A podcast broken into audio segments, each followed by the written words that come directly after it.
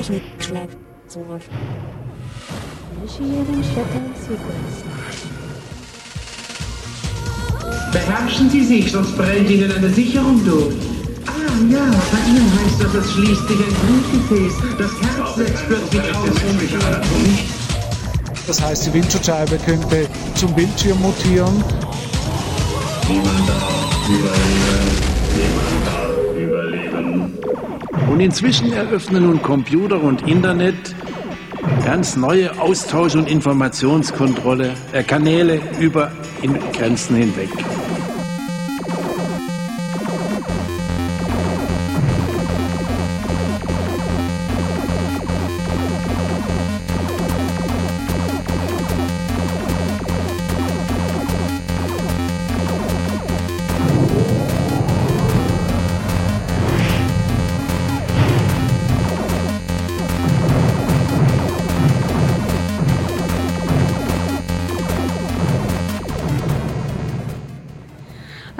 Wunderschönen guten Abend, Nachmittag, wie auch immer, bei der allerletzten Sendung von Die Technik schlägt zurück. Heul, Gegen die- Schluchz. Die Technik geht in den Ruhestand. Ähm, ja, aber zur letzten Sendung haben wir nochmal folgende Themen für euch. Und zwar geht es einmal um den Export deutscher Späh- Spähsoftware. Ähm, der soll nämlich beschränkt werden. Es geht um OKW-Radios im Bürgerkrieg von Syrien. Es geht um dezentrale soziale Netzwerke und es geht um soziale Robotik.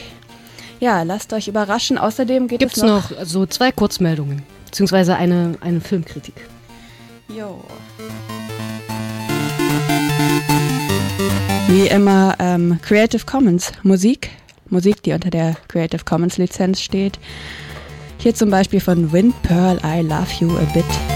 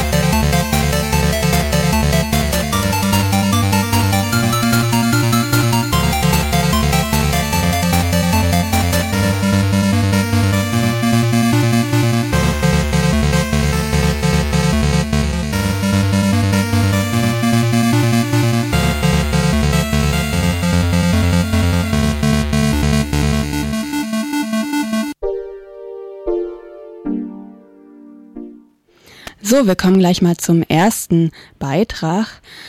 Und zwar, es sind nicht immer nur Panzer, die in Deutschland entwickelt und an andere Staaten verkauft werden, die damit gegen unliebsame Bürger vorgehen. Ähnliches ermöglicht der Export von Spähsoftware an Staaten, die die Menschenrechte missachten und das in viel größerem Ausmaß. Hergestellt in Deutschland, verkauft nach Bahrain, Usbekistan oder Syrien, die die Technologien nutzen, um Presse und Internet zu zensieren und die eigenen Bürger zu unterdrücken. Das Bundeswirtschafts, ähm, der Bundeswirtschaftsminister hat letzte Woche angekündigt, den Export solcher Technologien in Diktaturen oder andere Unrechtsstaaten beenden zu wollen. Erste Lieferungen sollen Berichten zufolge bereits gestoppt worden sein. Christina Schäuber von Radio Z aus Nürnberg sprach mit Hauke Giroff von Reporter ohne Grenzen.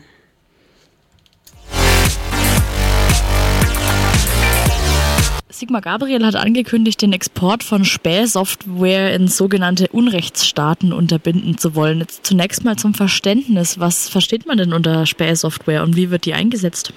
Es gibt da verschiedene Möglichkeiten. Äh, einerseits können das äh, sein sogenannte Monitoring Center. Das ist dann äh, Überwachungstechnologie, die im, äh, im Netzwerk Knotenpunkten eingesetzt wird äh, und von da aus dann genutzt wird, um eben den gesamten Internetverkehr nach bestimmten Stichworten äh, oder Aktionen oder Personen zu durchsuchen.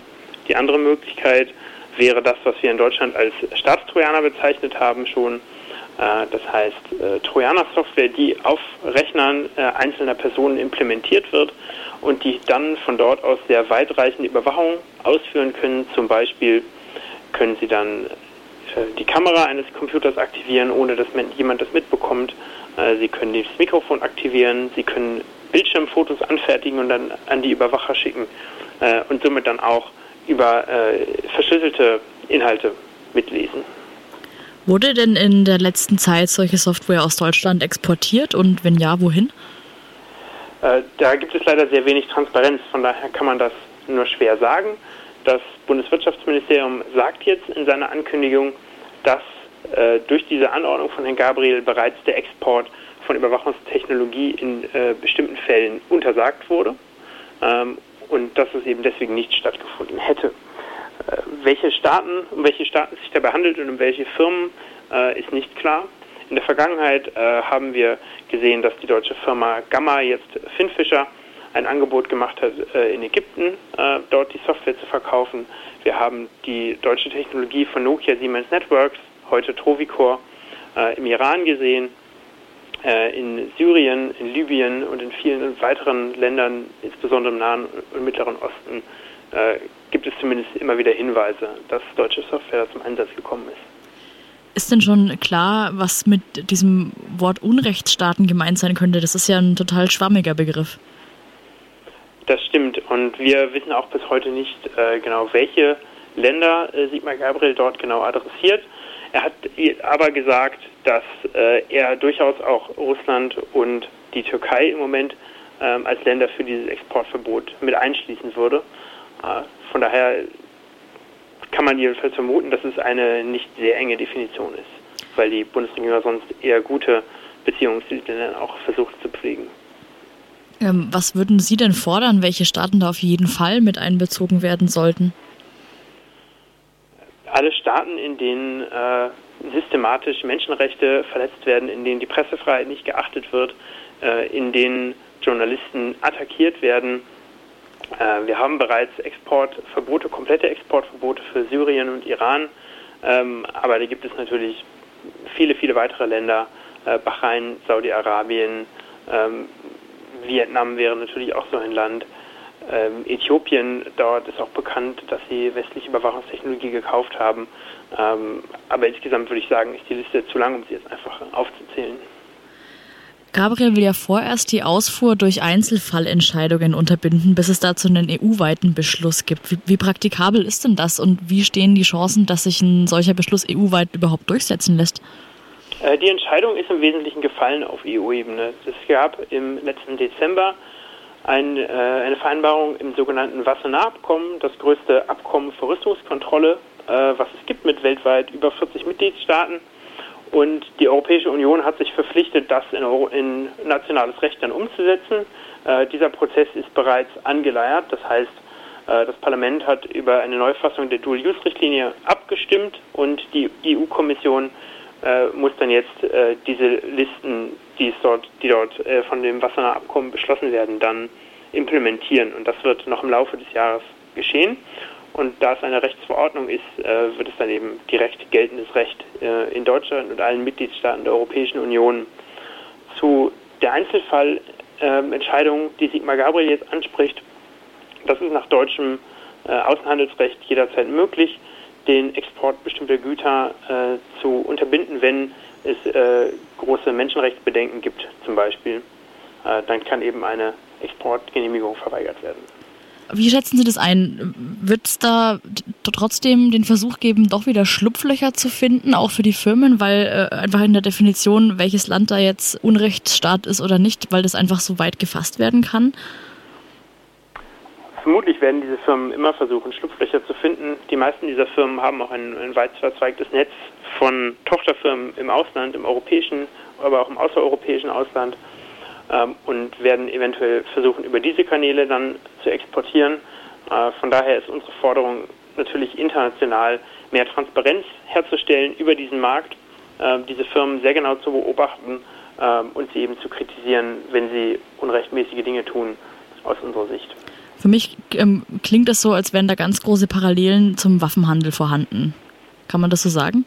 Ich denke schon. Ähm, man, muss, man muss sehen, dass äh, wenn man diese Technologie exportiert, dann teilweise das eben noch schwerer nachvollziehbar ist als bei Waffenhandel. Das heißt, wenn jemand 300 Panzer nach Saudi-Arabien verkauft, dann ist das in der Regel etwas sichtbarer, als wenn, äh, wenn ein, ein Serverschrank mit Technologie ähm, und ein bisschen äh, Software verkauft wird. Dann ist das natürlich noch äh, viel schwerer auch ähm, zu, zu erkennen und ähm, eben darüber dann auch zu berichten. Reporter ohne Grenzen hat sich ja zusammen mit anderen Organisationen zu CAUSE zusammengeschlossen, also Coalition Against Unlawful Surveillance Exports. Und ein solches Exportverbot war ja genau das, was CAUSE gefordert hat. Ist das Bündnis also jetzt am Ziel? Nein, das Bündnis äh, beginnt jetzt und äh, diese Forderung nach einem ähm, Export, äh, nach einer Exportregulierung auf europäischer Ebene war äh, unsere erste Forderung und wir werden natürlich erstmal die weitere Implementation noch äh, begleiten, damit die Definitionen eben auch entsprechend gut und geeignet äh, ausfallen.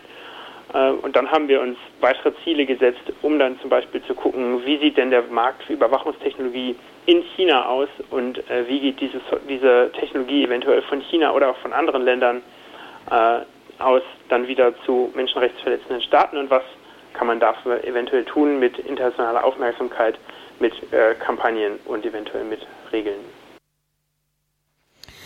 Ja, das war Hauke Gierer von Reporter ohne Grenzen zu dem Export deutscher Spähsoftware, der eben beschränkt werden soll. Weiter geht's mit ein paar Takten Musik von InShape, Reversible ähm, ja, Engine.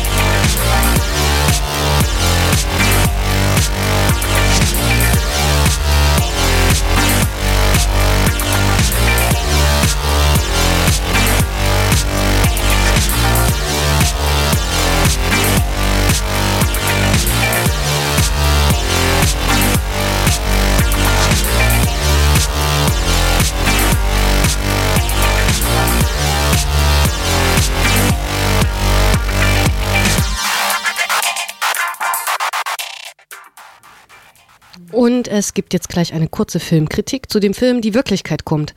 Das ist ein Dokumentarfilm von Nils Bohlbrinker, der seit dem 15. Mai in den Kinos läuft. Der Film beginnt auf dem Teufelsberg im Berliner Westen, einer ehemaligen Abhörstation der US-Armee. Eine neugierige und eher naive Erzählstimme führt durch den Film und trifft immer wieder auf sich selbst als Mind Control Victims bezeichnende Menschen, die von ihren persönlichen Geschichten und Überwachungsszenarien erzählen. Einige fühlen sich von Mikrowellenwaffen bedroht, andere haben Chips im Kopf. Ihre Gedanken werden gelesen, aber alle sind Opfer einer höheren Macht, die an ihnen ihre Experimente durchführt. Doch wie weit sind solche paranoiden Zwangsvorstellungen von der Wirklichkeit entfernt?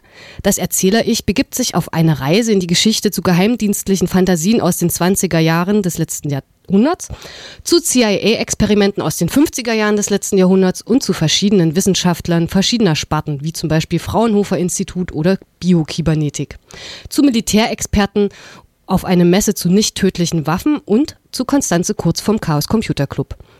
Der Film macht deutlich, dass die moderne Forschung die Spukwelt der Mind Control Victims in der Realität überholt und wirft vor allem die Frage auf, wie ein Leben in Zukunft mit dieser Technik aussehen kann.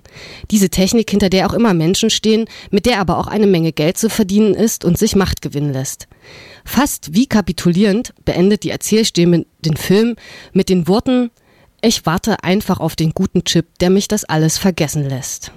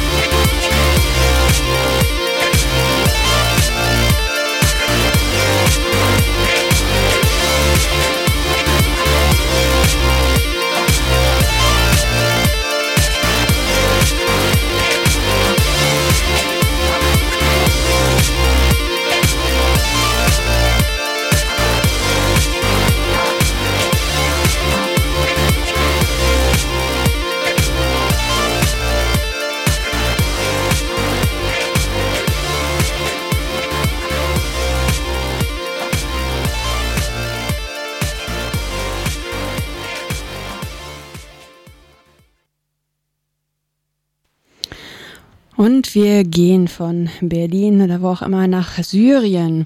Oppositionelle Internetradios spielen dort neben sozialen Netzwerken eine große Rolle in der Deutungshoheit des Bürgerkriegs in Syrien. Acht dieser Internetradios haben sich nun zusammengeschlossen, um ein altes Medium zurückzuerobern, das UKW-Radio.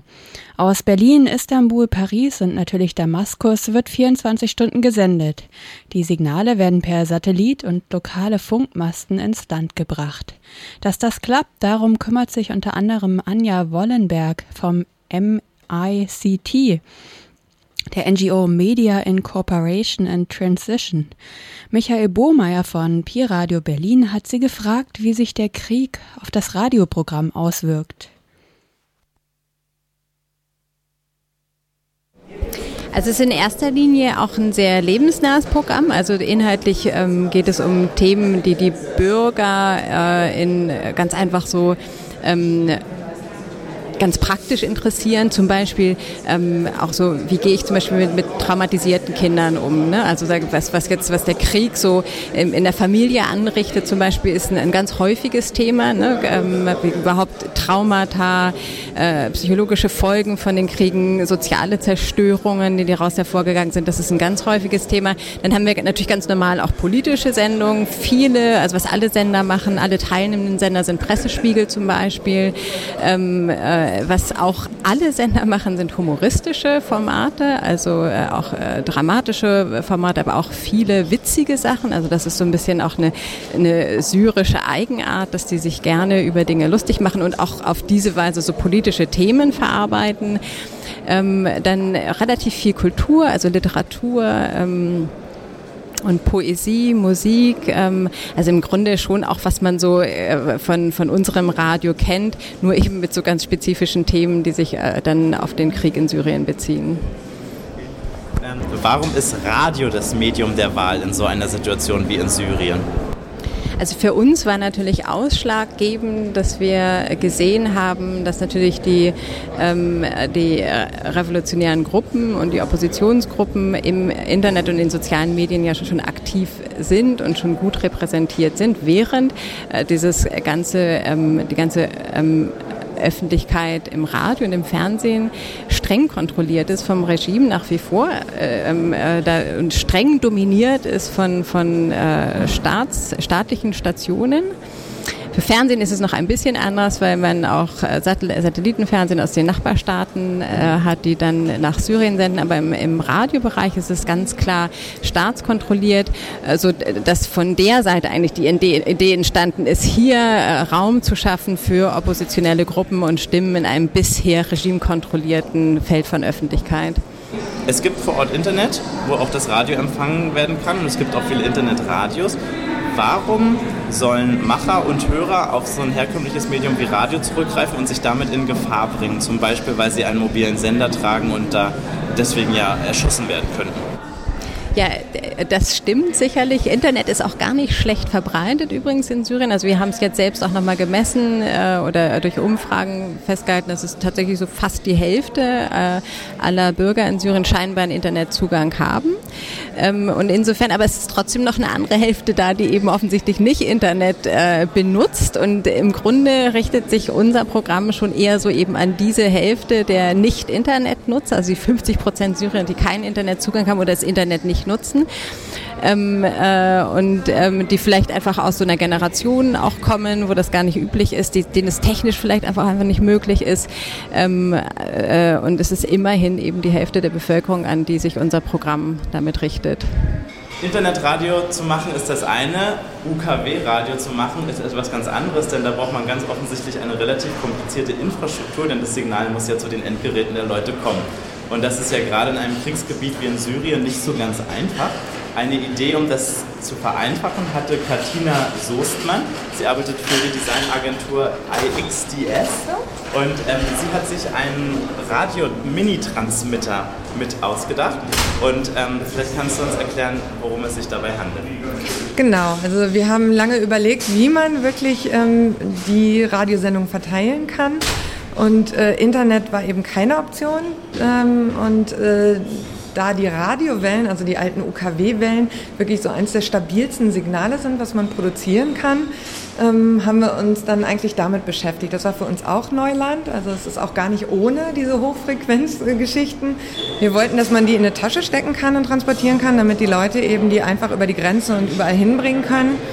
Wir wollten, dass das System total autark aufzusetzen ist, sogar für jemanden, der gar keinen technologischen Hintergrund hat. Das heißt, wenn man das, die Kiste findet, kann man die Anschlüsse anschließen, aber man weiß nicht, wofür es ist, weil es nicht draufsteht. Das war uns eben auch wichtig. Also wir hätten das auch als Radioempfänger verschiffen können. Hätte auch keiner gemerkt. Also zum Verständnis, anstatt einen großen Sendemasten aufzustellen, mhm. schickt ihr eine ganze Horde von Leuten mit Rucksäcken ja. los, die das Signal empfangen, das Audiosignal, also wie ein ganz normales Radio, es umwandeln und ähm, wieder erneut für drei bis vier Kilometer raussenden und damit das, das ähm, ja, dezentrale Radionetz größer machen. Genau, das, äh, die Idee war eben auch, dass man äh, über die Überlappung der einzelnen kleinen Sendeareale äh, die Geräte auch nicht mehr so leicht lokalisieren kann. Ne? Weil jetzt ist es wirklich so, sobald ein Sender lokalisiert ist, schmeißen die gerne mal auch eine Bombe drauf.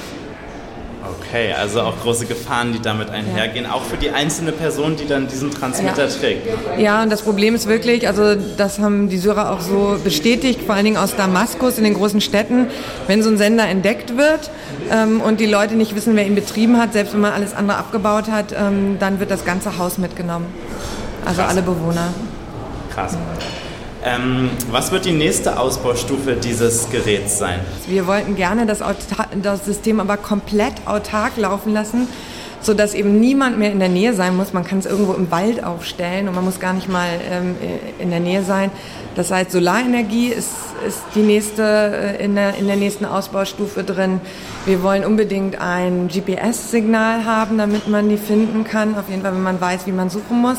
Wir wollen gerne, ähm, dass wir einen Rückkanal haben, so dass wir wissen, also wir können die Programmierung so aufsetzen, dass egal welche Audioquelle reinkommt, die sich selber authentifiziert. Das heißt, wir können schon auch so ein, wie so ein Login ähm, programmieren, aber wir möchten natürlich auch gerne, wenn wir den Login nicht, ähm, nicht kriegen, dass wir dann das Gerät auch, falls es in falsche Hände gerät, eben auch zerstören können oder löschen können. Man möchte natürlich auch eigentlich gerne, dass es ans Internet angeschlossen ist. Das heißt, wenn die Möglichkeit für Internet ist, zieht man sich die, die Sendung, buffert die und kann die woanders dann transmitten und verteilen.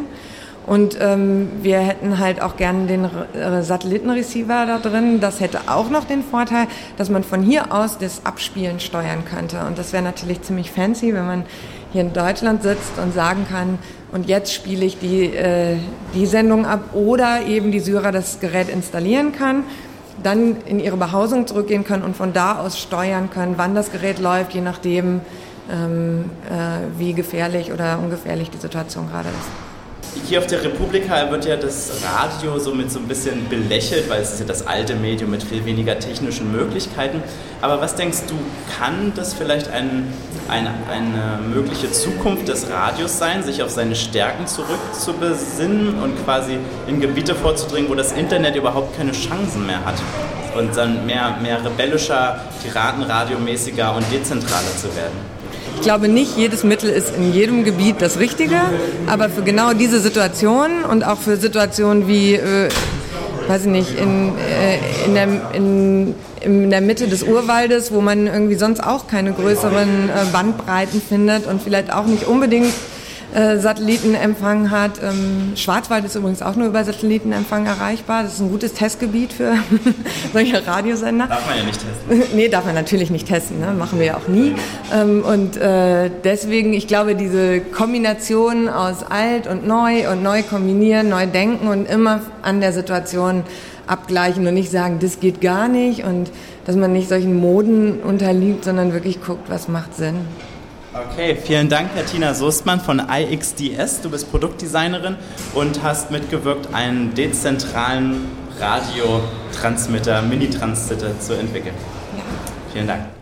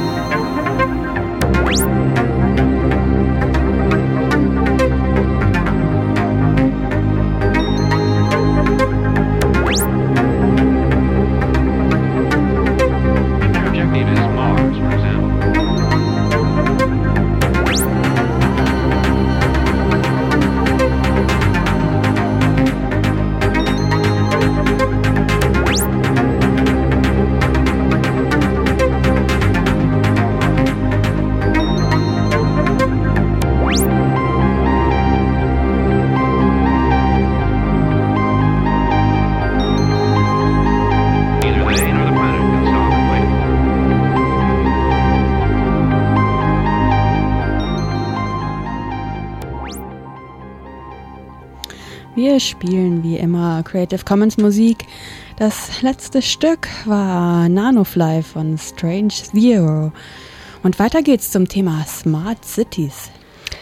Smart Cities, so sollen die Städte der Zukunft werden, sicher, sauber und intelligent. Jederzeit sind aktuelle Informationen zur Hand. Nie wieder Stau, schlaue Ampeln, Laternen, die auch nur angehen, wenn es dunkel ist und alles kommuniziert miteinander über das Internet. Sensoren messen, Rechner denken und Menschen profitieren. So lautet der Dreiklang der Smart City Fans. Doch dafür braucht es jede Menge Technik. Kameras, Sensoren, riesige Rechner für riesige Datenmengen und natürlich geeignete Software zur Auswertung. Das heißt, für Technologiekonzerne lockt ein großes Geschäft. Und der deutsche Markt ist noch nicht aufgeteilt. Smart City-Projekte sind noch nicht sehr verbreitet, zumal gerade für die massive Überwachung des öffentlichen Raums die hiesige Gesetzeslage geändert werden muss. In Hamburg kam es Ende April zu einer besonderen Zusammenkunft. Bürgermeister Olaf Scholz in der SPD und großer Smart City-Freund empfing einige Topmanager des US-Konzerns Cisco und es wurde sogar gleich ein Memorandum of Understanding unterzeichnet. Demnach wollen die Stadt Hamburg und der Konzern vier Jahre lang bei elf Pilotprojekten kooperieren. Der Hamburger Hafen wird zu einem dieser Pilotprojekte. 150 Kameras überwachen jetzt schon den Hafen. Sensoren messen den Pegelstand der Elbe, Leitstellen geben Baustellen durch, Parkplätze werden im engen Hafengelände verteilt, der Verkehr geregelt. Vor allem soll die Kapazität des Hafens in den nächsten Jahren noch steigen, ohne dass der Hafen vergrößert wird. Betrieben werden die Kameras und die Überwachungsanlagen von der Polizei und der Hamburg Port Authority. Und die Hafenbehörde Hamburg Port Authority lässt sich von Cisco dabei helfen, die eigenen IT-Systeme zu verknüpfen. Und Cisco berechnet dafür nichts. Wer auch mit dem String nichts in Verbindung zu diesem Smart City Projekt steht, ist Hamburgs Datenschutzbeauftragter Johannes Kasper. In einer Diskussionsrunde äußerte sich Johannes Kasper so. Das ist ein Vertrag, der zustande gekommen ist zwischen Cisco Systems und der Stadt Hamburg, um die Stadt der Zukunft zu bauen, die absolut vernetzt ist. Das hat auch durchaus positive Effekte. Wir müssen uns mit solchen Systemen weiterentwickeln. Es muss aber natürlich auch von vornherein darauf geachtet werden, dass der Gedanke des Datenschutzes hierbei eine Rolle spielt. Wie gefährlich es sein kann, mit Daten allzu sorglos umzugehen, hat die Stadt Hamburg im Januar erfahren. Es gab einen Hackerangriff auf das Rathaus, bei dem etwa 150 Rechner infiziert wurden über E-Mails. Durch diese Attacke offenbarte sich eine Sicherheitslücke. Bis heute ist der Mailverkehr innerhalb der Behörde nicht verschlüsselt.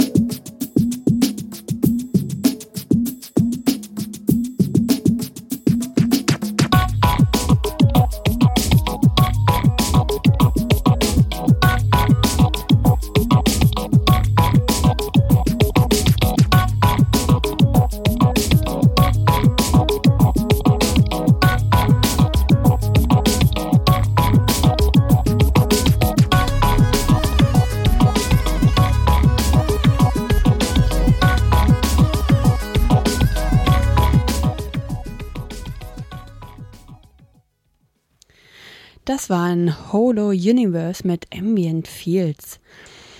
Weiter geht's zu dezentralen sozialen Netzwerken. Auf soziale Netzwerke wollen viele Menschen nicht mehr verzichten.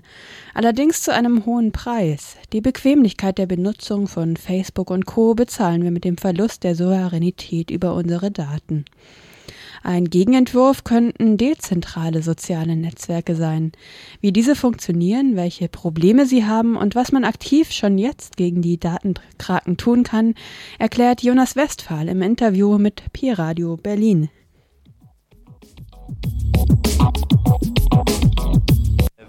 Das Web 1.0 und das Web 2.0 miteinander mixen.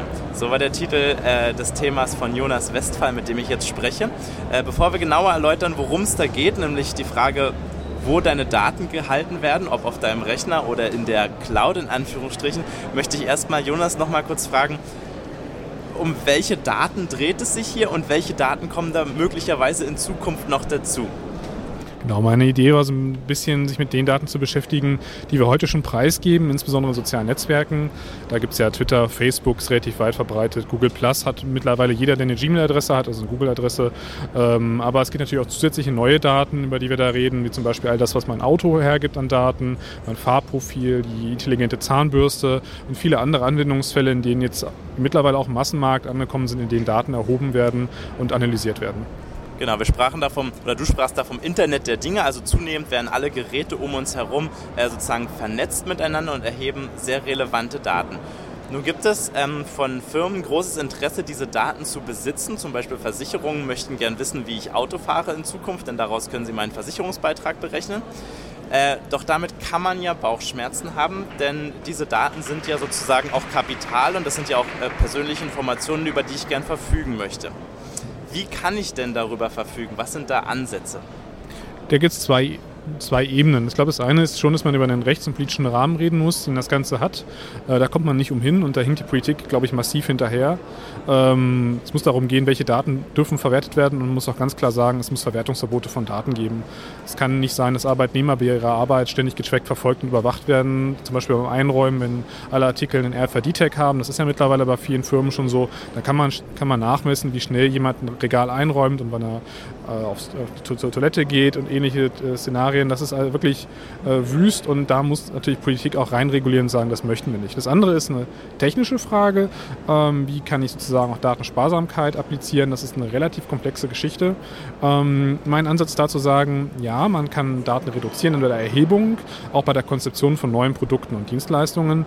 Und mir geht es auch darum, dass man die Daten, wenn sie denn schon anfallen, dann wenigstens selber nutzen kann und woanders hinziehen kann. Sagen wir mal, mein Auto äh, ist ein Opel und ist ein digital vernetztes Auto und dann möchte ich zu VW wechseln, dann habe ich keine Lust, meine ganzen Places, die ich in dem Auto habe und Navigationseinträge neu anzulegen, sondern möchte die einfach nahtlos von A nach B umziehen können. Und da gibt es jetzt genau zwei Ansätze, die du in deinem Vortrag vorgestellt hast. Vielleicht kannst du die nochmal nennen. Also um die Daten zurückzugewinnen. Genau, also im Prinzip gibt es zwei zwei größere Ansätze, die ich so herausgearbeitet habe. Äh, der eine Weg ist, dass wir aus den vorhandenen Daten Silos, so heißen diese Netzwerke sozusagen in der Fachsprache wie Twitter, Facebook und Co. die Daten systematisch entnehmen, also extrahieren und dann aufbereiten. Das ist der eine Weg. Und der andere Weg ist wirklich darüber zu reden, dass man die Daten auf dem eigenen Webspace hat, dezentral, unabhängig von Anbietern, unabhängig von großen Anbietern insbesondere. Ähm, dieser Weg scheint aber momentan sehr, sehr schwierig umzusetzen zu sein. Genau, es, ist, es gibt da gewisse Ansätze, wie zum Beispiel Diaspora, ein Social Network, was funktioniert im Grunde wie Facebook, aber die Daten liegen auf einzelnen Servern verteilt und ich habe quasi jederzeit die Möglichkeit, meine Daten wieder wie mit dem Radiergummi zu löschen und der Gesamtheit der, der Rechner zu entziehen. Was ist das Problem bei diesen Ansätzen, bei diesen äh, dezentralen Social Networks? Glaube, das Hauptproblem ist tatsächlich, dass eine kritische Masse an Nutzern fehlt. Ähm, die Social Networks, insbesondere wenn sie dezentral sind, die erfordern schon eine relativ hohe Anforderungen an den User. Ähm, der muss wissen, wie man damit umgeht. Äh, auch Facebook hat eine relativ hohe Lernkurve, wenn man sich das mal anguckt. Es hat relativ lange gedauert, bis Facebook eine kritische Masse an Usern erreicht hat. Und diese dezentralen Social Networks, die sind ja noch komplexer in ihrer Struktur. Ähm, und es fehlt einfach eine Bedienbarkeit ähm, und es fehlt auch eine relevante Menge an Freunden, insbesondere wenn meine Freunde alle auf Facebook sind. Warum soll ich dann alleine ein Inseldasein bei Diaspora führen? Ähm, das zeigt ein bisschen die Schwierigkeiten auf, die diese Netzwerke haben. Das ist das eine. Das andere ist, es gibt eine Reihe von technischen Problemen, die durch die Dezentralität einhergehen. Äh, es kostet auch eine ganze Menge und es kostet mich als Endnutzer womöglich auch eine ganze Menge Arbeit. Zumindest momentan ist da kein Komfort da. Also das Thema dezentrale Networks bleibt schwierig. Äh, was kann man bis dahin ganz konkret tun, um, sich, um von der Datenkrake wegzukommen? Ich glaube, man kommt da nur halb weg. Aber zumindest kann man versuchen, mehr Kontrolle über die eigenen Daten zu erlangen. Äh, mein Ansatz ist hier zu sagen, dass wir zumindest erstmal sammeln all das, was wir an Daten haben in der Cloud, insbesondere aus den sozialen Netzwerken wie Facebook und Twitter. Da gibt es sogenannte Datenschnittstellen, mit denen kann man sich die Daten herunterladen. Da gibt es auch praktische Tools, die das für einen übernehmen. Die sind auch relativ ansprechend, grafisch und einfach bedienbar. Ähm, zum, da nehmen wir mal ein Beispiel, was ich hier zum Beispiel vorgestellt habe, äh, ist das Tool namens SyncUp. Das ist ein sogenanntes Social Media Dashboard. Das extrahiert systematisch die Daten, insbesondere von Facebook, äh, Google, Twitter, Google Plus äh, und auch Flickr und Instagram, zieht die Daten auf meinen eigenen Server und katalogisiert diese. Äh, der Vorteil ist dann auch, ich kriege auch Informationen und Rückschlüsse darüber, was mit den Daten passiert, ähm, ob andere Nutzer damit arbeiten, äh, wie der Response in der Community ist und ähnliches. Das heißt, ich kriege auch noch einen Mehrwert dafür, dass ich mir die Daten selber runterlade und analysiere. Okay, vielen Dank für diese Einblicke, Jonas Westphal hier auf der Republika 2014. Ja, Republika ist schon eine Weile um. Nichtsdestotrotz war das Thema ja sehr spannend. Kann ich auch aus eigener Erfahrung sagen. Ich bin, äh, naja, mehr oder weniger glücklich mit meinen fünf Freundinnen auf Diaspora. Ist halt nicht so viel los, aber vielleicht reicht's ja auch mit den fünf Freunden, die alle paar Wochen mal was posten an Input. Naja, ist Ansichtssache. Ähm, wir machen weiter mit ein paar Takten Musik. Ähm, The Easton Alices mit Dance It. Dance All.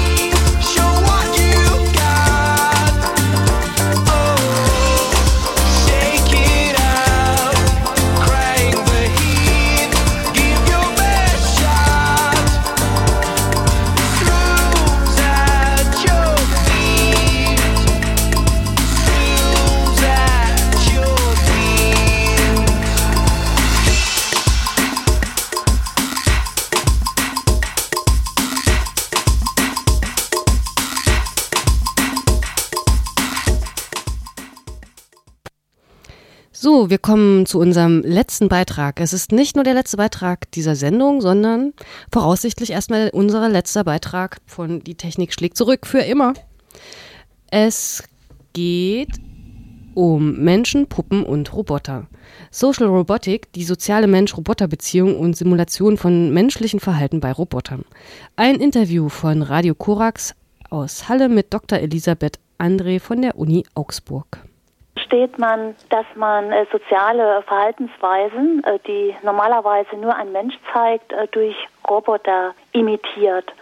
Beispielsweise auch äh, Emotionen, also dass ein Roboter erkennt, was für Gefühle sein Gegenüber hat und dann, was noch wichtiger ist, auch angemessen darauf reagiert. Zu sozialem Verhalten gehört natürlich auch zum Beispiel Höflichkeit.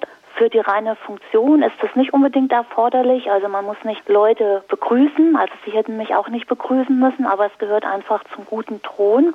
Und bei Robotern ist es genauso, wenn die halt äh, sehr lebensecht aussehen. Das äh, berührt ja jetzt schon mal den springenden Punkt. Ich wollte nämlich gerade sagen, wenn ich meinen Schraubenzieher anfasse, dann erwarte ich auch nicht, dass der mich begrüßt. Warum brauchen wir das aus Ihrer Sicht? Warum ist das so wichtig für uns, dass diese Maschine, man könnte doch sagen, naja, das funktioniert ganz anders, dass die das eben macht? Also es kommt auch tatsächlich auf die Anwendung an. Also wenn Sie zum Beispiel an Roboter in der Pflege denken, es gibt einen Roboter aus äh, Japan, der sieht aus wie eine Robbe und der wird äh, verwendet, um Demenzkranke zu stimulieren. Also der ist für Demenzkranke wie so ein Haustier. Und äh, da liegt es nahe, dass diese Robbe auch Gefühle zeigt. Es gibt auch äh, Roboter, die als Spielgefährte dienen, also um Kindern das Schachspielen beibringen. Also da wird jetzt auch nicht ein anderes Kind oder ein Spielkamerad ersetzt durch den Roboter, sondern äh, der Roboter ist einfach dabei, wenn mehrere Kinder miteinander spielen und er kann dann zum Beispiel so ein bisschen zur Stimulation beitragen. Da geht es ja um ganz klare Anwendungsbereiche. Sie haben eine schon erwähnt, von der Hilfestellung in, in der Autismustherapie beziehungsweise in der Unterstützung sozusagen von Autistinnen und Autisten. Was kann ich mir darunter vorstellen? Was spielen Roboter da für eine Rolle? Also äh, autistische Kinder beispielsweise ähm, haben ja äh, Probleme mit bestimmten sozialen äh, Situationen umzugehen. Sie haben äh, Probleme beispielsweise Emotionen, äh, die andere zeigen, richtig einzuschätzen. Und mit Robotern hat man sehr gute therapeutische äh, Erfolge erzielt. Und es liegt einfach daran, man kann den Roboter so steuern, dass er äh, genau diese Menge an sozialen Hinweisreizen zeigt, die jetzt gerade im Sinne der äh, Therapie optimal sind. Also wenn man jetzt einen Mensch nehmen würde oder einen Schauspieler, dem würde das sehr schwer fallen, das über einen längeren Zeitraum konsistent äh, durchzuhalten. Und es ist tatsächlich so, äh, dass mit äh, Robotern da sehr große Erfolge erzielt worden sind. Mhm. Und dass die Kinder sich dann nachher tatsächlich auch in der Mensch-Mensch-Kommunikation äh, ganz anders verhalten. Ihr Job ist ja das Beseelen der Roboter, dass sie sich verhalten, wie wir es mögen, wie wir uns auch untereinander verhalten. So haben Sie ja eingangs gesagt. Was unterscheidet am Ende sozusagen, wenn es perfekt gelungen ist, diesen Roboter noch vom Menschen? Da wird es äh, viele Unterschiede geben. Also man kann sich zum Beispiel ganz gut äh, klar machen am Thema Emotionen, was mit äh, Sicherheit gelingen wird, dass ein Roboter halt sehr glaubhaft Emotionen zeigt, auch auf Emotionen von einem Mensch glaubhaft richtig reagiert. Aber dass ein Roboter wirklich Emotionen hat, ja, das ist tatsächlich eine philosophische äh, Frage. Also äh, wenn Sie eine Maschine zum Beispiel auseinanderbauen, dann wird die Maschine nicht Schmerz empfinden, so wie ein Mensch jetzt Schmerz empfindet. So. Ja, soweit. Ähm, Dr. Elisabeth André von der Uni Augsburg zum Thema Social Robotic. Wir machen weiter mit ein paar letzten Takten Musik von InShape Reversible Bang.